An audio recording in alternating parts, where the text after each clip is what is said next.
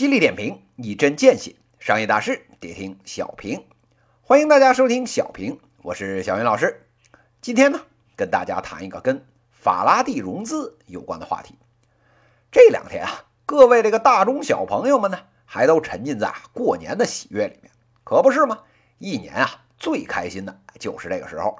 大人呢，哎，开心啊，是开心家人的团圆，走亲戚串朋友，图个热闹。小孩开心呢，哎，主要啊是这个过年呢能收啊一大堆红包。虽然呢好些啊都让爸爸妈妈以各种名义给收走了，但是啊总能还剩下几张毛爷爷，让小朋友们买点东西高兴高兴。话说过年这几天啊，跟小朋友们一样开心的，还有我们啊敬爱的这个贾跃亭贾会计。贾会计过年拿的这个红包啊，恐怕比全国人民都大。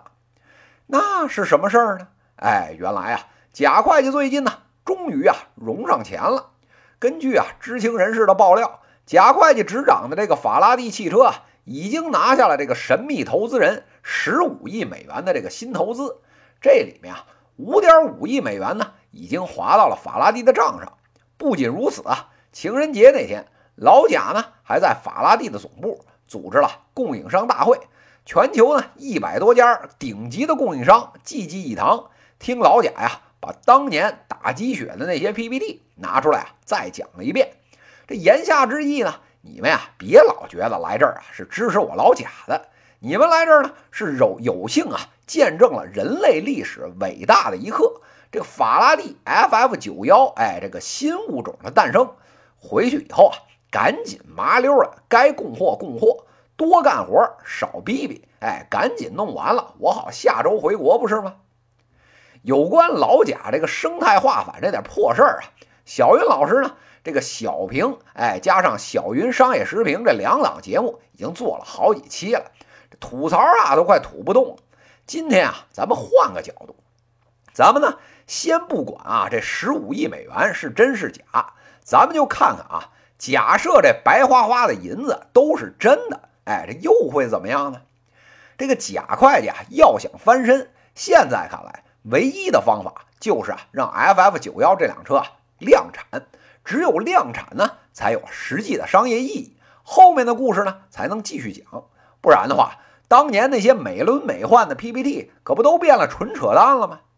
那好了，那这个汽车啊，从有概念到量产的这个难度有多大呢？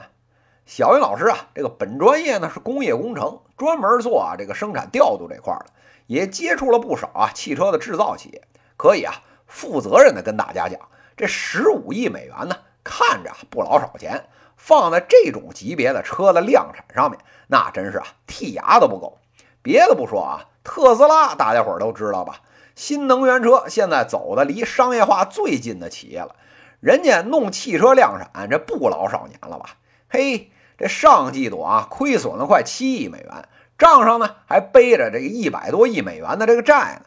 这么多钱堆起来，人家啊 Model Three 到现在量产还做的吭哧吭哧，产能还捋不顺呢。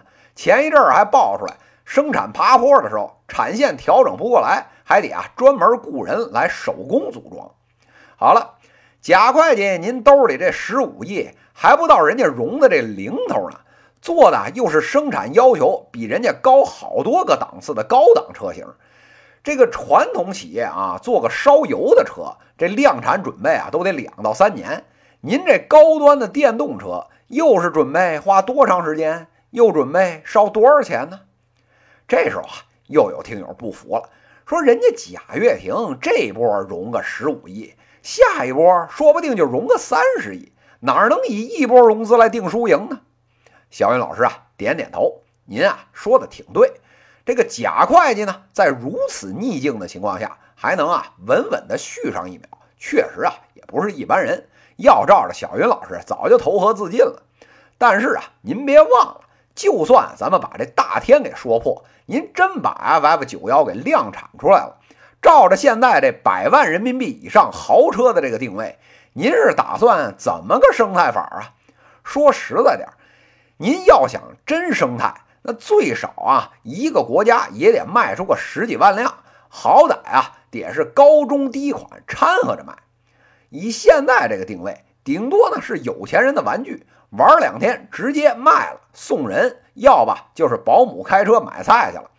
更不用提啊，其他那些早就量产了几十年的那些豪车，人家啊，但凡找个这个互联网巨头拉个小手，开放个端口，您啊就直接卷铺盖回家，哪儿凉快哪儿歇着去了。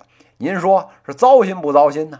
不过啊，这话又说回来了，都说这个商业社会啊，英雄还有骗子就在一线之间，说不定哪一天啊，人家老贾呢就趁着这个白令海峡冰封的时候，一路开着 FF 九幺从这个美国回到了中国，来打小云老师的脸了。要问这天要等多久，小云老师估摸着，也许就在下周了吧。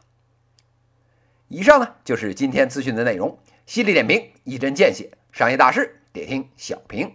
各位听友，我们下期再见。